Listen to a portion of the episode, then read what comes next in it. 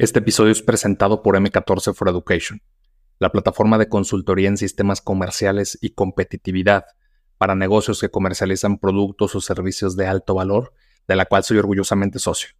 Si estás buscando incrementar la competitividad de tu empresa y mejorar tus resultados comerciales, visita m14.com.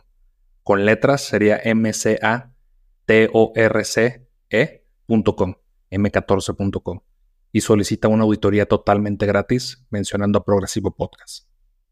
Creo que es algo que, que, el, que, el mundo actual nos está llevando. Tienes que hacer mucho contenido, producir un chorro de contenido y va a hacer un chorro de fotos y tener un chorro de eventos. Sí, como, si fuera, como si fuera una receta para el éxito. Exacto, como si fuera una receta para el éxito o en la, en la parte eh, que hacemos nosotros, creación de contenido, o en la parte artística, como si fuera manufactura, como si fuera made in China. O sea, tienes que hacer 700 podcasts al día o yo tengo que hacer 700 bodas al año para... Wow, o sea, conecta con lo que a ti te gusta. Y creo que a mí se me ha servido mucho. A ver, conecta con la pareja, conecta con el modelo, y eso está chido más que tener, es que tengo que, porque lo he hecho en métricas, ¿no? Quiero tanto dinero, necesito tanto dinero, entonces tengo que producir, tengo que hacer seis sesiones de retrato al día, porque el día tiene 30 días el, mes, entonces seis por 30, y es una, y te metes en un tema matemático que dices, ¿y el arte? ¿Y la conexión? ¿Y la espiritualidad? ¿Y, y el... Y mi, entonces, ese es el consejo que yo siempre les digo, haz lo que te hace feliz, lo que quieres vender, te apasiona vender lencería, te apasiona poner uñas, pues qué chido. Ah, como, así como en medida de lo que tú te apasiones, a alguien más le va a encantar. Y como le va a encantar, te va a comprar, se va a hacer comercial el producto y vas a poder eh, vivir de ello, que también es lo que todos buscamos, evidentemente, la parte monetaria. Pero no hacerlo porque alguien más lo hizo. Eso es horrible. Es, es prostituir tu, tu trabajo, tu, trabajo, tu creatividad. tu creatividad.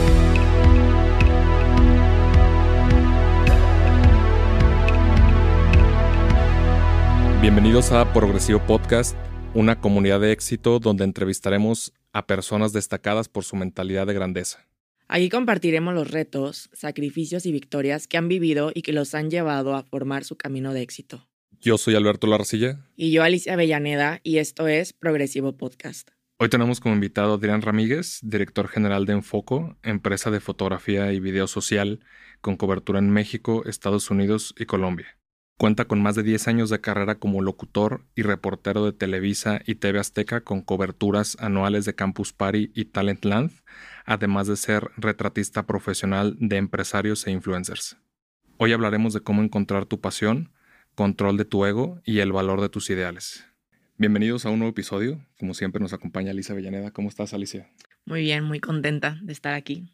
Sí, hoy tenemos ya a un socio, a nuestro fotógrafo personal, ya de bastantes proyectos. ¿Cómo estás, Adrián? Muy bien, Alberto, muchas gracias. Gracias por eso de socio. Y sí, las, así, antes de empezar de lleno, la fotito que están viendo ahorita, esto es de la carátula del podcast.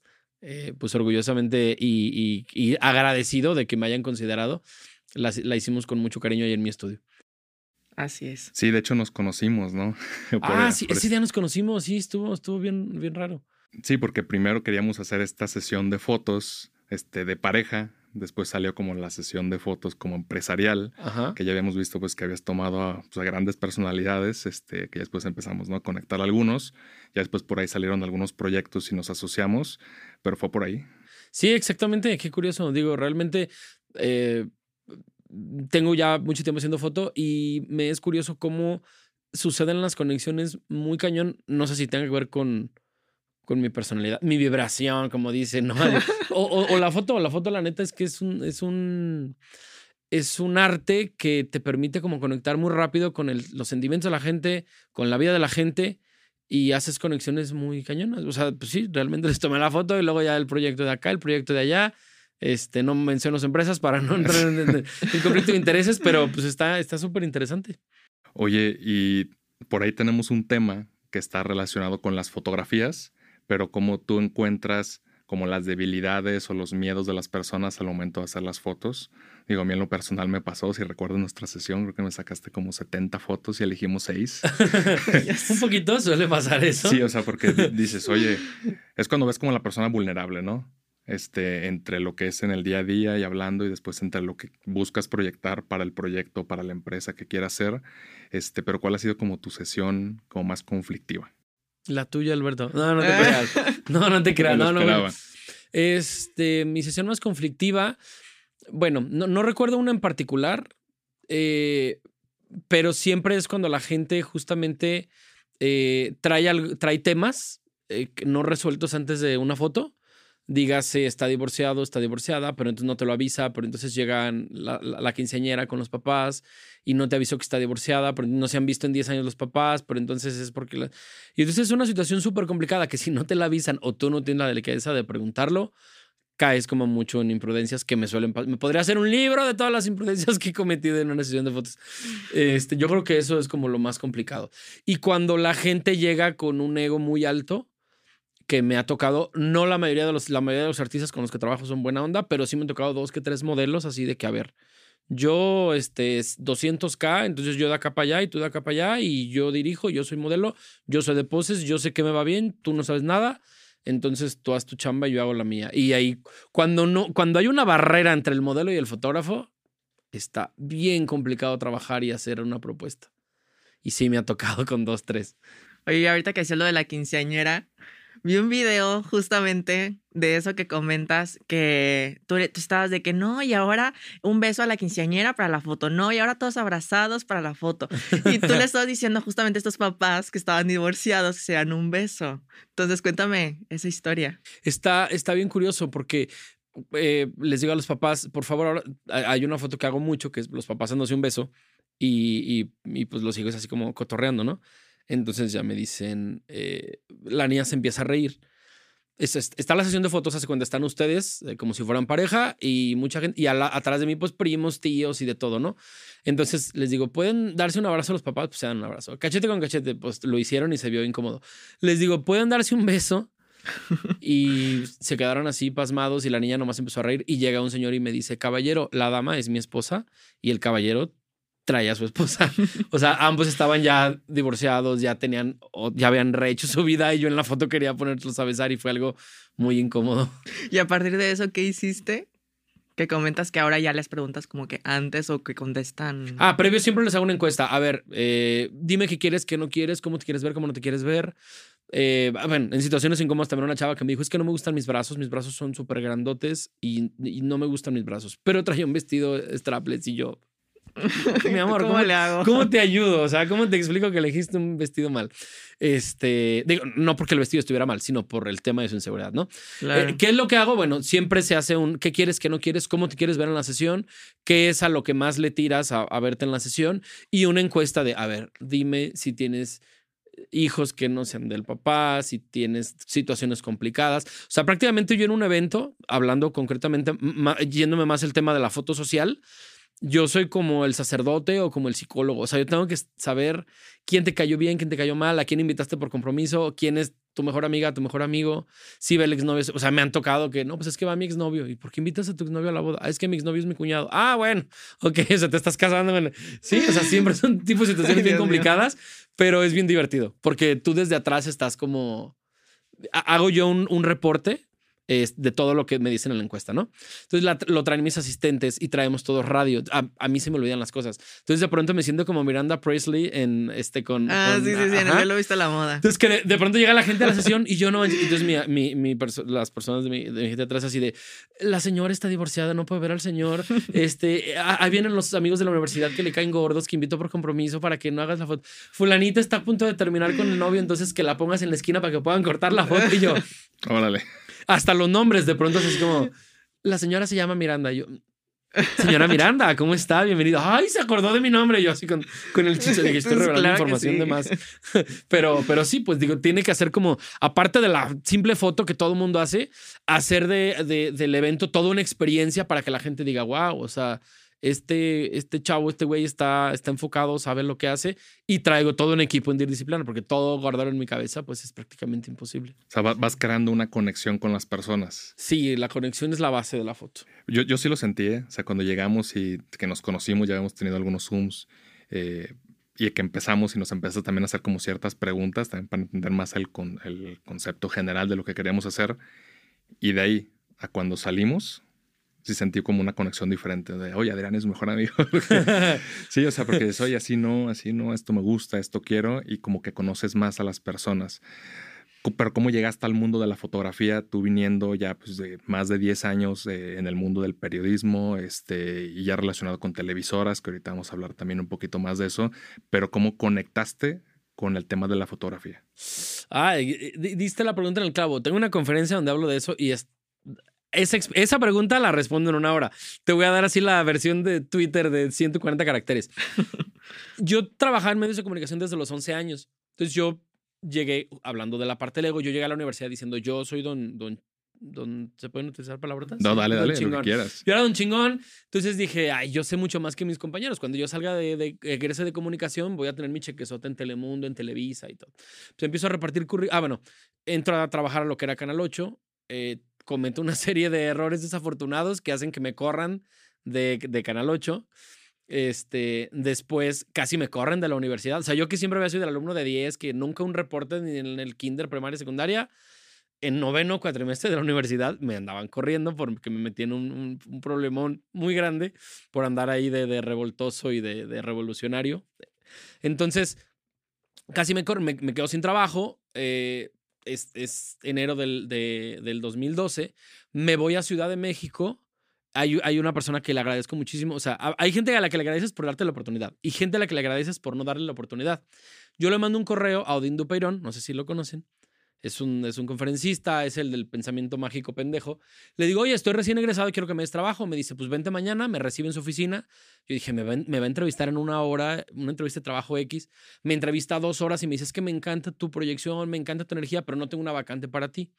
Voy a pensarlo y en dos semanas este, te hablamos pues no me habló y no me habló, no me habló. Entonces cayó en una profunda depresión porque no me iba a vivir a Ciudad de México, porque no me habló de Indopeirón. Empiezo a repartir currículums, sigo repartiendo, no me, no me, no me contratan en ningún, en ningún lugar. Seis meses repartiendo currículums, esto era en el 2012. Este, por fin me hablan de dos lugares. Uno me gustaba lo que iba a hacer, pero el sueldo era bajo. Y el otro, el sueldo era, según yo, en aquel entonces se me hacía muy alto. Este, pero era haciendo videos de, de, casas. Y yo decía, yo no estudié para hacer videos de casas, pero dije, bueno, en los dos lugares llego, primera entrevista, segunda entrevista, tercera entrevista, cuarta entrevista. En los dos lugares me dicen, prácticamente estás dentro. Eh, falta nada más como la entrevista final con el jefe. Y yo dije, ¿qué voy a hacer? Cuando los dos me digan que sí, me voy con melón o con sandía. Si uno me dice que sí y otro me dice que no, pues ya resolvieron el tema por mí, ¿no? Entre lo que me gusta y lo que voy a ganar más. Y me dice mi hermana, oye, ¿no has pensado que en los dos lugares te digan que no? Y yo, ay, no, no tengo tan mala suerte. Pues dicho y hecho. En Grupo San Carlos, ya la empresa. Dale, dale, dale. En, en, San Carlos, que, es una empresa que hace casas, este, me dijeron que habían recibido más de 200 currículums, quedábamos dos personas y le dieron la oportunidad a la otra persona. Y en el otro lugar, este, habían sido 34 currículums, quedamos dos personas y le dieron la oportunidad a la otra persona.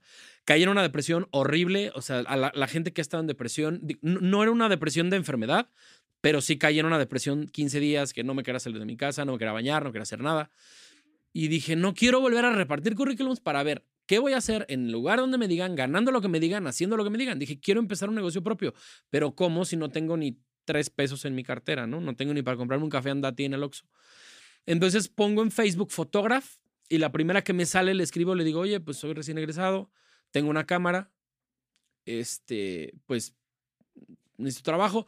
Va la chava, me entrevista y me dice, no, pues tengo chamba haciendo foto de parejas. O sea, en los eventos tú tomas la foto, luego vas, imprimes, regresas y la vendes. Y yo, ¿qué? Y otra vez con mi ego así, ¿qué? Yo hacer eso de vender fotos y imprimir fotos y venderlas, no, yo soy un comunicador, un periodista, yo no voy a hacer eso. Y me dice la chava, se me queda viendo y me dice, tú vas a ser igual que todos. Y yo, ¿cómo? Tú vas a aprender de mi negocio y a los seis meses me vas a poner la competencia. Y yo dentro de mí, claro que no, yo no soy fotógrafo, yo soy un periodista exitoso, un comunicólogo, un productor. Pues claro, haciendo mi sorpresa que en el primer evento al que voy, me divertí, bailé, disfruté, conocí gente, hice amigos y aparte gané en aquel entonces mucho dinero. Era 1.300 pesos en, en dos horas y dije, ¡Oh! ¡Guau! Mi sueño. Dineral. Aparte, la gasolina costaba 13 pesos, ¿no? Entonces, este, el sueño llené el tanque y, aparte fue como, wow. Y dicho y hecho, la verdad no, no le puse la competencia a Brenda, que le mando un saludo y un besote, es una gran amiga mía. no le, no le puse la competencia a los seis meses. A los tres meses abrí yo mi propia marca. Dije, en lo que agarro algo. Y ya van 10 años y, y sigo sin agarrar nada. Ese es más o menos el resumen. Pero- de, las, de las peores depresiones salen cosas súper interesantes. Pero ¿cómo te levantaste de esa depresión? Pues ma- la depresión fue más que nada el ego. El ego es, el ego es bien cabrón. Y más ahorita, eh, los followers, los likes, los shares, la- la- la- el dinero, el prestigio. No es nada, eso no es nada. O sea, creo que tienes que conectar como persona. Vale madre si tienes dos seguidores o tienes 90 mil K, no sé qué. Y creo que mi ego era mucho eso de yo tengo experiencia en los medios, yo tengo esto. ¿Cómo me levanté? Pues creo que la foto fue la que me levantó. O sea, vi que era feliz, que podía hacer lo que yo quería y que había un mundo, que, que la foto no era, ay, el fotógrafo de las bodas, el señor ahí de las, de, el que vende la foto. No, sino que había todo un arte, toda una especialización en retrato, toda una especialización en boda y que era algo artístico, no nada más algo así como al ahí se va. Y que además- fue. También te dio como un golpe de humildad ahí, el de, oye, pues yo vengo de, o sea, estudié, en donde he trabajado, pues también, o sea, venías como con un ego sí muy alto, pero al Bien final te infladote, bien quedaste, infladote que andaba. y además te quedaste con como el perro de las dos tortas, así de que de lo que tenías seguro o creías tú que tenías seguro, pues al final te quedaste sin nada, y creo que a veces eso nos da para abajo y decir, no manches, entonces no soy, realmente no soy bueno para esto, o te empiezas a hacer mil ideas, te empiezas Sí. incluso hasta a replantear. Autosabotear, el autosabotaje Sí. es lo peor y es horrible. Sí, porque dejas de creer en ti mismo. Fíjate que yo, yo conecto con la idea que tú, que tú mencionas, porque a mí me pasó lo mismo. Yo tenía un trabajo, me ofrecen uno que me pagaban como cinco veces más. Y me dicen, no, pero salte del otro para que puedas firmar. Firmo con la otra empresa y me dicen, bueno, te buscamos en recursos humanos la próxima semana. Dos, tres semanas, yo iba, me daban vueltas. Entonces el chiste es que aunque hubiera firmado, yo estaba muy joven, creo que tenía como 18, 19 años, ya no me vuelven a marcar, yo caigo en depresión. Es- Yo ya había salido de mi casa porque ya dije, no, voy a ganar mucho dinero. Pero ya estás firmado. Ya estaba firmado, pero ¿Y yo no tenía copia. Ok. Ah, ok. Sí, ok. sí, pues no, no valía, ¿no? Detalle. Sí, entonces estuve regresando con ellos, yo creo que regresé como un mes y medio, todavía después, hasta cuando ya caí en cuenta que no me iban a buscar y estuve buscando seis meses trabajo. Tuve que regresar a casa de mis papás. Este, sí fue ahí un tema fuerte y me volvió a como, volví a como a replantearme lo que tenía que hacer, al igual que tú, cuando se cruzó una oportunidad, ¿no? Y la tomaste. Sí, totalmente. Decir, lo tomo, lo dejo y, y bajarle como. O sea, yo creo que de las mejores depresiones salen los mejores eh, resultados o los mejores éxitos de vida. Creo yo. Sí, sí, totalmente. O no sé cómo fue tu experiencia, o no sé cómo saliste de ahí. Sí, en, en mi caso fue más como darme cuenta que yo no era tan chingón como creía. Sí, que siempre tienes que saber que hay gente mejor que tú. Digo, y más a esa edad, ¿no? Y en retrospectiva, tu Sí, trabajo que tenías hace sí, 10 sí. años y lo que hacías pues, no, es, no es ni cerca lo que estás haciendo hoy. Entonces creo que cuando tú replanteas eso, realmente ves todas las oportunidades y no solo las que quieres ver. A lo mejor a ti te pasó con la fotografía, ¿no? De, oye, ¿cómo voy a hacer esto si yo estoy para más y de periodista y en Televisa, en Tebasteca? O sea, ya, ya haciendo esa, esa clase de cosas que no, que no conectaban a lo mejor con tu felicidad. Exacto. Sí, totalmente. Eran ego. O sea, todo, todo eso era ego. Las empresitas eran ego, eran Televisa. Es que estoy en Televisa, es que estoy en TV Azteca, hice prácticas en Canal 8, soy amigo del periodista fulano, soy amigo de la, soy exalumno de la señora que presenta las noticias en... ¿Y? O sea, lo importante es quién eres tú como persona y que eso te lleve a ser feliz en lo que hagas. Y si te hace feliz vender sandalias o si te hace feliz este bailar o cantar o hacer lo que sea, está bien, pero porque tú lo eres y porque tú lo haces. Y es la diferencia que yo marco ahorita. Ahorita yo trabajo mucho con celebridades, con, figuras públicas, pero no me ufano de ello, pues, o sea, no, no es como, ah, es que yo le tomo fotos a no sé quién. Es gente igual que yo, es gente que, que le ha ido muy bien en el deporte o en el arte o en la actuación, pero no definen quién soy como persona. Si el día de mañana dejo de hacerlo, voy a seguir siendo feliz tomándole fotos a doña Lucy, la de la esquina, y a Miriam, cu- a la primera comunión de su niña, este, que tomarle fotos a gente importante. O sea, siento que la, la, en medida en el, en el que nos bajamos a tierra y decimos, puedo mejorar. Sí, exacto. Yo creo que es, es también ahí el, el punto medio. Ni autosabotearte en decir no soy tan bueno, ni creértela en que soy el más chingón ahorita bien lo decías, a lo mejor yo veo mi trabajo de hace 10 años ya he querido borrar mis, mis carpetas, mis discos duros del 2014 y 2015, pero digo, no, porque cada que los veo digo, es neta que alguien me pagaba por hacer esto, está horrible, está horrible. Y ahorita a lo mejor veo mi trabajo y seguramente en el 2040 voy a voltear al 2020 y voy a decir, qué horror el trabajo que hacía en el 2020. ¿no? Voy a ver la foto que, que le hice a Alicia Alberto y voy a decir, qué neta. Pero es parte de la evolución, es parte de creértela y de decir, quiero estar más allá, quiero aprender más. Hay gente siempre que va a saber más que yo y puedo, puedo aprender de ellos. Ya, ya, ya me piré a otro, a, otro universo más acá, pero, pero es, es eso, pues, es decir, puedo aprender más y estoy en constante crecimiento. Oye, Adrián, y mencionabas que pusiste la competencia a los tres meses, que muchas veces eso pasa, ¿no? El miedo de los empresarios o de los dueños de negocio de enseñar a las personas porque dicen, oye, el día de mañana lo vas a tener a él y creo que también es una falta de liderazgo y de querer hacer que las, las personas pertenezcan a una empresa y que puedan crecer junto con la empresa. Pero en tu caso, cuando pusiste en foco y empezaste tu carrera como emprendedor, ¿cómo fueron tus primeros días? Mm, pues digo, en primer día no sé porque, o sea, fue gradual, fue como, ah, mira, yo quisiera tener, al igual que esta chava, tener una terraza, eh, pero que no compartir las ganancias porque lo tenía que dar la mitad. Y entonces yo soy una persona muy espiritual, entonces fue como, ay Dios mío, ay Jesús, quiero tener una terraza así y así, que se, que se acerque de mi casa, que sean eventos de día, que no desvelarme y todo. Y de pronto llego una terraza así, iba manejando y dije, ay, aquí. Llego y me dicen, la fotógrafa que estaba aquí tenía 15 años trabajando y renunció hoy. Y estábamos así vueltos locos, así justo en, el momento que llegaste era cuando estábamos diciendo qué íbamos a hacer. En mi caso fue mucho de confiar. Yo soy una persona que tiene mucha fe, entonces Mm, echar las redes y decir, ah, este, va a pasar. Lo dejo en tus manos, Jesús, y, pasa. Y literal así me pasó. ¿Cómo fueron mis primeros días? Mm, pues en mi caso no fue tan doloroso el emprendimiento porque seguía viviendo en casa de mis papás, este, porque no tenía que pagar una renta, no tenía que pagar como gastos grandes. Entonces los pocos o muchos eventos que empezaban a llegar, cada vez más y cada vez más, pues todos iban para, para la misma cartera. Entonces, en mi caso fue súper bien. Ya cuando empecé un emprendimiento formal, de pagar una renta, de, de, tener a alguien en nómina y de pagar, ahí sí es de que agárrate, compadre, porque empiezas a sudar frío y empiezas a decir, ay, ¿cómo le voy a hacer? Y, tengo, y mis gastos fijos son tal y tal.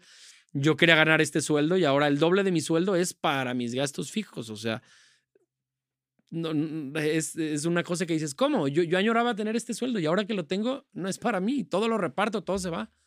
Y además una parte se la queda Hacienda, ¿no? Es como, ¿cómo? ¿En qué momento, en qué momento estoy generando esto y no es mío? Este, es complicado, es difícil, pero siempre rodeándote del mejor equipo de personas. Y creo que yo siempre lo tuve desde que empecé a emprender con enfoque cuando que no le puse la competencia a Brenda, nada más hice mi marca adicional este, siempre tuve gente al, lado que me rodeara. O sea, tuve una terraza y inmediatamente tuve una segunda. Pues dije, necesito a alguien que me atienda a la primera. Entonces contraté un empleado a los dos meses de haber emprendido. Que no era un contrato, porque no le tenía que pagar un sueldo. Era igual, ve al evento y lo que ganes me das la mitad y lo otro como padrote de la foto, pues. pero era, más o menos es así la logística del negocio. Y después fueron tres, cuatro, cinco, hasta que te llega a tener ocho terrazas. Entonces, cuando empecé mi emprendimiento, al año de emprender, tenía siete, ocho empleados. Entonces la gente me volteaba y me decía, ¡Ah! Adrián emprendió hace un año y tiene siete empleados. Lo que no sabían es que no tenían sueldo los siete, ganaban por comisiones. Entonces así puedes tener hasta 50 empleados si tú quieres. Ya cuando tienes una nómina, ahí dices, ah, caray, ahí sí ya, ya, ya, ya te preocupa porque ya tienes que, que pagarla cada quincena.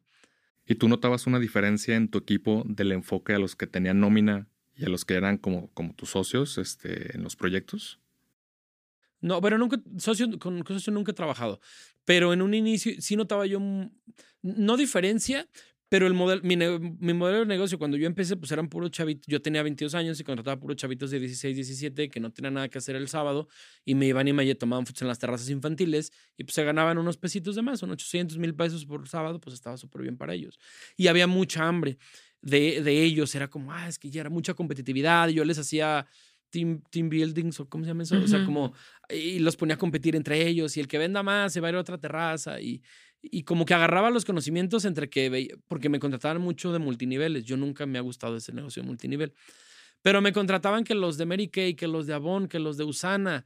Este, que entonces lo que me dio, yo veía que como motivaban a su gente, pues yo utilizaba ese speech para dárselos a mi equipo. Yo veía que funcionaba y decía, Bueno, entonces ellos producían más y me hacían ganar más y entonces íbamos cada vez avanzando.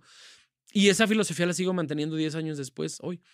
Tengo que tener un contador especializado, tengo que tener un, editor especializado, gente que esté a un nivel arriba de mí. Esta onda de yo soy el jefe y yo tengo que ser el, el chingón y todos los demás abajo de mí, no te lleva a ningún lado. Avanzas dos, tres pasos. Y siempre me he rodeado de gente que sabe más de ventas que yo, sabe más de edición que yo, sabe más de, de muchas cosas que yo. Y eso me lleva a potenciar a otro nivel. Claro, siempre tener gente que sea especialista en esas áreas te impulsa muchísimo más. Sí, es que te motiva. Aparte de que aprendes de esa gente, estoy, por, ejemplo, tengo un, un, contraté hace un año a, un, a una persona que está en mi equipo de ventas y que tiene todo el conocimiento y, mis ventas se fueron para arriba. ¿Por qué? Porque a pesar de que yo durante nueve años había vendido muy bien, pues no lo sé todo, ni soy el más chingón en las ventas. Hay ciertos recursos que yo no he estudiado, sino que los he agarrado sobre la marcha y alguien más lo podrá saber. Las ediciones igual, yo siempre hacía mis ediciones y ahorita tengo un equipo de editores que de pronto digo, ¡Oh! Esa foto la tomé yo, se ve bien bonita. Pues sí, porque tengo un equipo de editores que, que le saben más a Photoshop que mis conocimientos básicos y eso está bien. Lo pagas, obviamente, a fin de cuentas tienes que pagarle a un profesional y pagarle bien, pero si tú cobras bien y pagas bien y todo va bien, pues obviamente estás en un rango más alto que puedes acceder a, a mayor abundancia hablando de económicamente y de otro tipo de recompensas. Claro, así como tú tienes tus fortalezas, tu equipo también tiene las suyas. Y sin ti el negocio se cae y, sin tu equipo también, pues el negocio se cae. Exacto, sí, pues es como el ejemplo de las patas, ¿no? O sea, una silla de cuatro patas, pues es lo normal. Si tiene tres patas, la puedes recargar un ratito, este, y, y, ya, pero si le cargas demasiado, o sea, por ejemplo, no sé, está el director general, está el equipo de ventas, está el equipo de redes, pero a lo mejor no tienes bien conformado, en mi caso, el equipo de edición. Sí, la, la silla la pones de un ladito y te vas a aguantar un rato, pero si le pones demasiado peso, tarde que temprano se va a caer porque el equipo de edición no está bien, porque el equipo, porque dirección general no está bien, porque el equipo de ventas no está bien. Y si tienes los como tus cuatro pilares como bien afianzados, es mucho más fácil que potencias y que le eches mucho peso a esa mesa, pero por mucho peso que le eches a ese banquito, ese banquito no se va a caer porque está bien sostenido. Ya si hablamos de una mesa de dos patas o de una, pues bueno, ya, ya estamos hablando de problemas mayúsculos, ¿no? Y creo que también es un gran ejemplo el que empezar desde cero, o sea, ahorita en un mercado y en un mundo tan competitivo uno cree que tiene que iniciar con todo. Y no, o sea, puedes iniciar con poco, o sea, en, en chiquito, o sea, tú, tú dices, bueno, yo tengo una cámara, busco a alguien que necesite algún fotógrafo y ahí vas escalando. Y ahorita ya tienes un gran equipo detrás que te ayuda a hacer pues, todo el trabajo. Exactamente, empezar de poco. Creo que lo importante cuando alguien quiere empezar a emprender, yo siempre les digo, tienes que buscar qué es lo que te hace feliz y que la gente conecte con tu mensaje. Ahorita las redes sociales nos están haciendo muchísimo bien y muchísimo daño. Porque entonces es, ¿qué quieres? Quiero ser famoso y quiero hacerme viral o quiero hacerme rico. Y entonces, como veo que hay una página que vende cositas de plata, entonces yo quiero vender eso. ¿Por, ¿Por, qué? Porque viste que alguien más lo hace y tú quieres tener ese dinero que crees que tiene, porque también las redes fingen mucho. Quiero tener el éxito que tiene el podcast de no sé quién. Quiero tener el éxito que tiene fulano tomando sus fotos. A ver, creo que el Oscar Wilde, eh, Juan José Arreola, o sea, muchísima gente súper importante no dijo, ay, porque quiero ser un bestseller, porque quiero ser viral, ¿no? Porque quiero tener muchos followers. No, conectaron con su arte y eso hizo que tarde que temprano tuvieran el reconocimiento. Incluso Van Gogh, Van Gogh tuvo el reconocimiento después de muerto. O sea, él nunca vio las mieles de su, de su arte. Gente como Juan José Arriola que nada más tuvieron una, una sola obra. O sea, que eh, Pedro Páramo, sí, Pedro Páramo es de Arriola. Ay, Dios. Pedro Páramo es de... Ay, Dios mío. Ay, reprobado, reprobado. Creo, creo, que sí es de... Bueno, quien escribió Pedro Páramo eh, fue su única obra y, y, sin embargo no, o sea, no tuvo que hacer libros y libros y libros. Creo que es algo que, que, el, que, que, el mundo actual nos está llevando. Tienes que hacer mucho contenido, producir un chorro de contenido y va a hacer un chorro de fotos y tener un chorro de eventos. Sí, como, si fuera, como si fuera una receta para el éxito. Exacto, como si fuera una receta para el éxito o en la, en la parte eh, que hacemos nosotros, creación de contenido o en la parte artística, como si fuera manufactura, como si fuera made in China. O sea, tienes que hacer 700 podcasts al día o yo tengo que hacer 700 bodas al año para... Wow, o sea, conecta con lo que a ti te gusta. Y creo que a mí eso me ha servido mucho. A ver, conecta con la pareja, conecta con el modelo, y eso está chido. Más que tener, es que tengo que, porque lo he hecho en métricas, ¿no? Quiero tanto dinero, necesito tanto dinero, entonces tengo que, tengo que hacer seis sesiones de retrato al día, porque el día tiene 30 días el, mes, entonces 6 por 30. Y es una, y te metes en un tema matemático que dices, ¿y el arte? ¿Y la conexión? ¿Y la espiritualidad? ¿Y, y el, y mi, entonces, ese es el consejo que yo siempre les digo, haz lo que te hace feliz, lo que quieres vender, te apasiona vender lencería, te apasiona poner uñas, pues qué chido. Ah, como, así como en medida de lo que tú te apasiones, a alguien más le va a encantar. Y como le va a encantar, te va a comprar, se va a hacer comercial el producto y vas a poder eh, vivir de ello, que también es lo que todos buscamos, evidentemente, la parte monetaria. Pero no hacerlo porque alguien más lo hizo, eso es horrible, es es prostituir tu, tu trabajo, tu, trabajo, tu creatividad. Tu, creatividad, exactamente. Sí, totalmente. Cuando te abocas a hacer realmente lo que te, lo que te gusta, la fama y el reconocimiento vienen después, o sea, vienen por consecuencia. Exacto. Y las redes sociales ayudan mucho eso. Es que vi en TikTok que alguien hace esto, entonces yo voy a eh, imitarlo. E, eso me da, me da cringe cada que me meto a TikTok y veo que alguien hizo algo, sobre todo en la parte de la comida. Digo, ay, qué padre. Había un video muy viral que era mi primer día como sicario y que, estaba chistoso.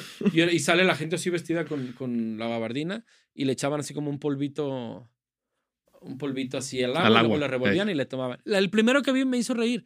Después de que vi a 45 güeyes haciendo lo mismo, era como, a ver, vato, pues propone algo. Sí está divertido ese video, alguien lo hizo, pero ya lo hizo alguien, no lo voy a imitar yo.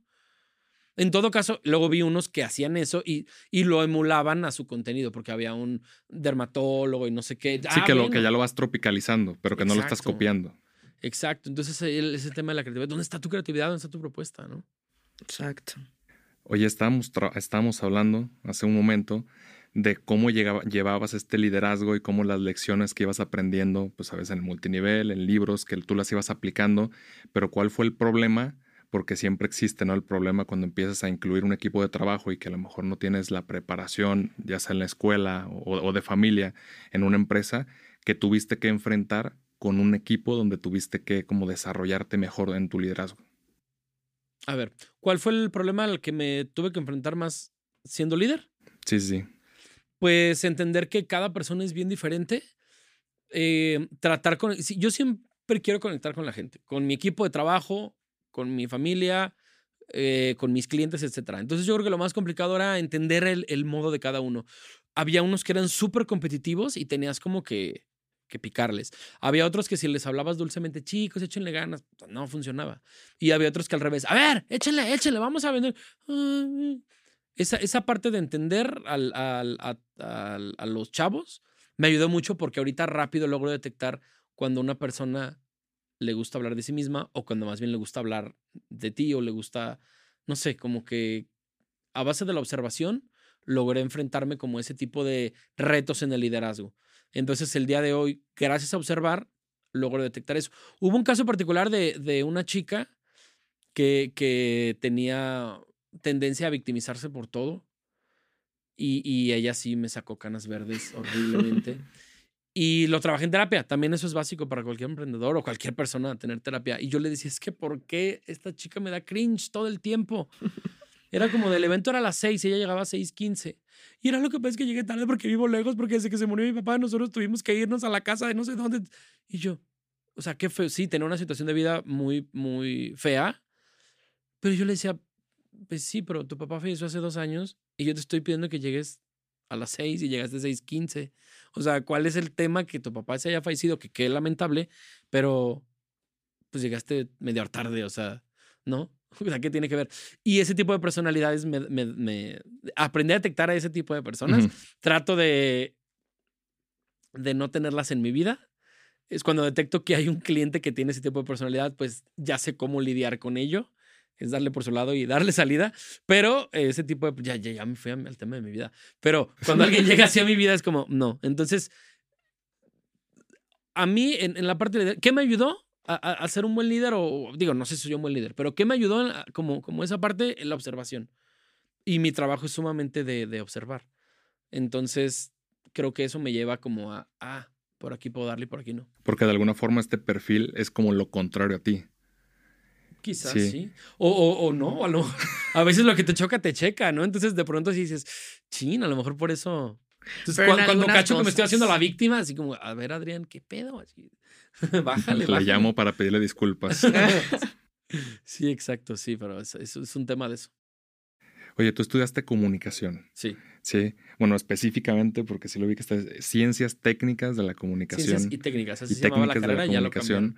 este, y tú sabes que en México siempre hay una represalia hacia todas las carreras y todas las formaciones que tienen que ver con enfoques creativos, porque te dicen, te vas a morir de hambre. Sí. Sí, este, a mí me pasó también en algún momento, dije, no, yo quiero ser pintor. Y de alguna forma la gastronomía yo la considero algo relacionado también con el arte y también no, te vas a morir de hambre. Sí, y te vas enfocando hacia carreras o hacia profesiones que tú consideras o que la sociedad te dice que vas a ganar mucho dinero. Entonces, ¿tú cómo elegiste estudiar esta carrera que es pues, la carrera que te tiene aquí hoy? Ay, qué buena pregunta. Pues es que siempre me gustó como los medios de comunicación. Desde los 11 estaba en radio, en, en producción comercial, en producción, mucho tipo de cosas. Y me di cuenta que yo siempre fui muy, pues muy comunicador, o sea, siempre estaba comunicando algo. Entonces, eh, mi papá una vez me dijo, no, tú vas a estudiar ciencias de la comunicación, ¿a cómo te ves? Y yo no sabía ni qué era eso. Entonces empecé a investigar y como que siempre lo tuve muy claro. Digo, yo sé que hay mucha gente que de pronto está en la prepa y no sabe ni qué va a hacer de su vida. Yo siempre lo tuve clarísimo, justo por eso, porque me gustaba ese mundo de los medios. Yo siempre quería hacer radio y televisión. Cuando entré a la carrera, me di cuenta que comunicación es llevar un mensaje. El día de hoy, la manera por la que, la manera que encuentro de llevar un mensaje es a través de la fotografía y un poquito a través de las redes sociales también. Pero yo entendí que mi labor en esta vida es comunicar. Si el día de mañana tumban Instagram y TikTok, yo voy a seguir comunicando a través del, de, o en un panfleto, o, o en un cartel, o en una foto, pero yo entendí que mi misión en esta vida es comunicar. Un, mensajes positivos, pues. ¿Y cómo es que te fuiste abriendo camino hacia la televisión y luego de la televisión a donde estás ahorita? Porque es complicado, o sea, ese medio, llegar a, la tele es complicado, más ir escalando. Sí, pues yo siempre, mira, las conexiones que he logrado ahorita y, radio y televisión, todo me dice, ¿cómo lo lograste? Pues preguntando, o sea, literal así tocando puertas. O sea, a mí, a mí cero me da miedo tocar puertas. Hoy en día voy, toco Oye, hago videos corporativos, ¿no te gustan? Así, check, así comercial, hago videos corporativos también. Entonces, o sea, ¿cómo lo logré? Este, cuando empecé en radio, era una radio religiosa que llegó a mi ciudad y fue como, pues fui un día y así de, hola, yo quiero estar en la radio. Y fue como, ah, este niño está simpático. Y me metieron. Después empecé a hacer eh, periódico, también periódico religioso, el periódico El Semanario. Y mandé un correo así, hola, este, con Odín también, así le mandé, hola, soy Adrián, estoy recién egresado y quisiera trabajar. De, con la tele llegué de igual manera. O sea, llegué un día, pregunté en Canal 8 si puedo hacer prácticas, me dijeron que sí. Después llegué a Canal 8. Estando en Canal 8 un día me dijeron, renunció el reportero que, que cubre la parte de tecnología. ¿Quién se avienta un reportaje? Y yo, yo. Y ya salí, hice mi primer reportaje, de ahí me conecté con una empresa en Puerto Rico para el que fui corresponsal como cuatro o cinco años. Entonces yo era corresponsal en México para en Puerto Rico, de ahí me abrí muchas puertas. Y en TV Azteca, creo que es el único lugar en TV Azteca, y lo puedo decir con orgullo, donde yo no toqué puertas, donde ellos me llamaron y fue así como que, ah, de pronto un día me llama un, un, un, este, un, amigo me dice, oye, te anda buscando, este, te anda buscando de la producción de TV Azteca porque le surge a alguien para una sección en un, en un matutino. Y yo, y veo así de 17 llamadas perdidas y yo, a la madre. Ya llamo, me dice, no, pues vente a grabar un demo. Llego yo a grabar el demo. Este, ya termino de grabar el demo y les digo, oigan, y me quedé, no, esto fue en vivo. Y yo, estábamos en vivo, neta. O sea, nadie me dijo, capaz yo pues decir, ay, perdón, córtale, córtale. Y estamos en vivo. Yo, ¿cómo que fue en vivo? Sí, ¿te gustaría venir cada viernes? Sí. Realmente yo en los medios, y también lo tengo que decir así, nunca he sido conductor de televisión. Siempre he sido. Eh, colaborador o invitado o reportero esporádico o reportero semanal. O sea, nunca, nunca he trabajado como conductor en un, en un programa de televisión. Solamente trabajé en televisión mucho tiempo como editor y hacía voz de deportes.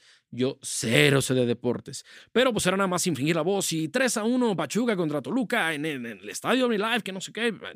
Entonces, siempre fue, la, la receta siempre ha sido ir y tocar puertas así como ahorita también consigo artistas para tomarles fotos, Obviamente las primeras tuvieron que haber sido colaboraciones para que ellos me, consiguieran este, la fama o el prestigio que requieren las redes sociales.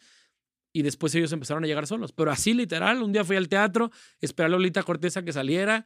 Y antes que se viera su cara, le dije, hola Lolita, quiero tomarte fotos. Ah, súper bien. Y ya le tomé fotos, nos hicimos bien compas. O sea, realmente, ¿cómo llega a la tele y cómo consigo conexiones? Pues así, preguntando, ¿qué onda? ¿Cómo estás? Oye, pues, ¿a qué te dedicas? ¿Qué haces? Tanto, oye, ¿no te gustarían unas fotos, Simón? Y ya, y así surgen cosas interesantísimas. Entonces, que no tengan miedo. Si, si alguien está viendo esto, no tengan miedo de ir y preguntar y decir a la persona que te gusta, al chavo que te gusta, a la chava que te gusta, el trabajo que quieres. ¿Cómo te lo van a dar si no que te conocen? Así, hola, aquí estoy, soy arquitecto. Hola, aquí estoy, soy pintor. Así es como va a llegar, hablando. Y creo que también en ese proceso de ir tocando puertas para abrirte un camino, hay cosas que vas a tener que hacer que no te gustan. Sí, claro, es el derecho de piso. Sí, para ti, ¿qué fue lo que no te gustó que dijiste? Híjole, es que lo tengo que hacer porque... Porque me conviene. Ay, todo lo contable. Mara maravillosos contadores que te resuelven la vida.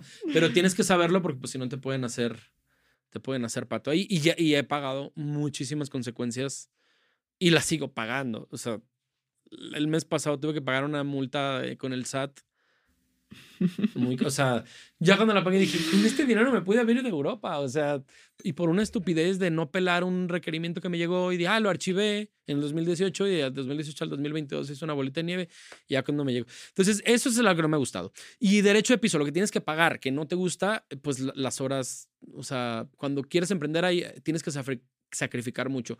Yo hago bodas cuando se casa la gente, los sábados. Entonces alguien, tú llegas y me contratas y me dices, me voy a casar el 26 de abril. Ah, pues desde ahorita te aparto la fecha. Y resulta que mi prima, dos meses antes, prima, me caso el 26 de abril. Tengo una responsabilidad, tengo un contrato tengo un anticipo. Eso es algo que sí me ha costado mucho. O sea, a veces estar en los eventos y decir, soy inmensamente feliz aquí con esta pareja que se quieren, pero al mismo tiempo ahorita se está casando alguien que quiero, este, y no puedo estar ahí. Eso, eso es algo que ha sido durísimo pero ya llevo 10 años en esto. La gente que me quiere me conoce. Entonces, ahorita ya saben, mis amigos que se casan el próximo año, Adrián, desde ahorita te aviso que va a ser tal fecha y no quiero que vayas a tomar fotos, quiero que vayas de amigo y desde ahorita no agarres fechas. Y bueno, eso es, es parte de lo que, pero, pero eso sí ha sido duro. O sea, una vez sí me acuerdo haber estado con unos señores que cumplían 50 años de casados vinieron mis primos de Estados Unidos y estaba toda la, reunión familiar. Se organizó así y el, las bodas de oro llevaban meses planeándolas. Entonces recuerdo estar viendo a los señores con ese amor y yo lloré y lloré. Y entonces llegaba la gente y me decía, ¿te conectaste mucho con los viejitos? Y yo, no, me conecté con mis primos que están allá en, en, una reunión súper emotiva y yo estoy aquí. Pero es parte de lo que tienes que pagar. Es parte del sacrificio. ¿Y cuál fue el, el problema, la dificultad más grande que has tenido que pasar a lo largo de tu trayectoria, de tus más de 10 años de trayectoria, para lograr ser quien eres hoy? Ay, a ver, el, o sea, un conflicto en particular. Sí, sí lo, que más, lo, más complicado que has tenido que lidiar en la vida para lograr ser quien eres hoy. Pues esta multa que acabo de pagar, acabo de pagar hace 15 días. Este, bueno, eso, eso fue complicado. Eh, a, mí, a mí algo que me, me, me paraliza es cuando un cliente está insatisfecho con tu trabajo y te habla agresivo, te habla golpeado y, luego, luego empieza a amedrentar con profeco y demanda y eso. Solo me ha pasado cuatro veces. Tres veces los clientes tenían problemas, o sea, era como que uno sí se veía que mentalmente no estaba muy bien y entonces dije, a ver, todo lo que te está diciendo lo dice desde su... Digo, no soy psiquiatra, pero pues se veía que había algo, ¿no? Otros dos eran cosas de que, es que le tomaste más fotos a la familia de mi novio que a la mía, pero es que la familia de mi novio y yo estamos peleados, entonces, y yo pues sí, pero es que tu familia se la pasó sentada. Y entonces yo le tomé fotos a la gente que bailó y resulta que la familia, la, gente que bailó era la familia del novio y me, me querían demandar. Y tú dije, pues que no puedes demandar, o sea, una, una eh, tercera también que me subieron así, eres el mejor fotógrafo del mundo, eres increíble, eres wow, eres, eres magistral. Y yo dije, wow, aguas, cuando más te suben es cuando... Es increíble, es, la sesión, eres, eres un dios de la fotografía. Y en el evento, es que el evento fue una porquería, fue una mierda, regrésame el dinero así. Y el cuarto evento, que, que ese sí me marcó, la clienta tenía razón. O sea, todo, todo lo que se quejó tenía toda la razón. O sea, e, es así, el evento de los errores, así. Se me acabó la pila en ese evento. Se formateó la memoria en ese evento. Eh, hiciste mal tu trabajo en ese evento. Te dolió la panza en la sesión en ese evento. Entonces, cuando la clienta me dice, es que estoy súper insatisfecha con el trabajo. Y yo, sí, pues tienes toda la razón. Y eso a mí me quita la paz, me quita el hambre, me quita todo. O sea, cuando hay un problema así con un cliente, yo me, me, me paralizo. O sea, digo, ¿cómo es que? Porque es esta necesidad como de tener a la otra persona satisfecha. Es como decir, ya hice la conexión y ahora, y ahora estás pensando en, en dinero, en contratos, en profe, con abogados. En, es como, wow. Creo que eso ha sido lo más duro. Y una vez que se metieron a robar a mi casa, y eso es algo que, que, que por desgracia ya todos, todos hemos sido víctimas. ¿Quién ahorita no le han robado el carro? ¿No se le han metido a su casa? ¿No lo han asaltado? ¿Quién no le han desaparecido a alguien? O sea, es una situación horrible, deleznable, vomitiva que estamos viendo en este país. Y se metieron a robar a mi casa hace dos años y pues se llevaron el cámara, se llevaron el equipo, se llevaron todo. O sea, me dejaron pelón, así, pelón. Y ahí tuviste que volver a empezar. Y tuve que volver a empezar y fue, fue un... Fueron dos semanas caóticas, horribles de, de, de, de desesperación, porque al día siguiente de que me robaron, yo tenía una sesión de fotos. Este, creo, creo que esto no lo había hecho en cámara, no sé si, bueno, no, creo que sí una vez en una entrevista. Voy a, voy a ser cuidadoso con, con los nombres que vaya a manejar. Al día siguiente de la sesión, al día siguiente del robo yo tenía una sesión. Yo nunca había disparado con un equipo Nikon, bueno, eso X. Un amigo me presta una cámara, voy yo a la sesión, tomo la foto de, de la chava, que era una amiga mía, pum, tomo la primera foto con la cámara Nikon. Este, y cuando termino la sesión, yo siempre grabo historias, como lo hice con ustedes. Aquí estábamos en la sesión me dice la chava, Adrián, sabes que yo no quiero que grabes nada mío. Yo no quiero que la gente se entere que me casé. Ah, está bien. Cuando llego a mi casa, me manda una nota de voz. Oye, Adrián, te escribo esta nota de voz para especificarte que por favor no subas nada de mi boda. Yo no quiero que la gente se entere que me casé. Yo no uso redes sociales. ¿Ok? Pasa una siguiente semana, ella se casa el sábado. Y, o sea, la boda iba a ser el sábado y la fiesta iba a ser el domingo.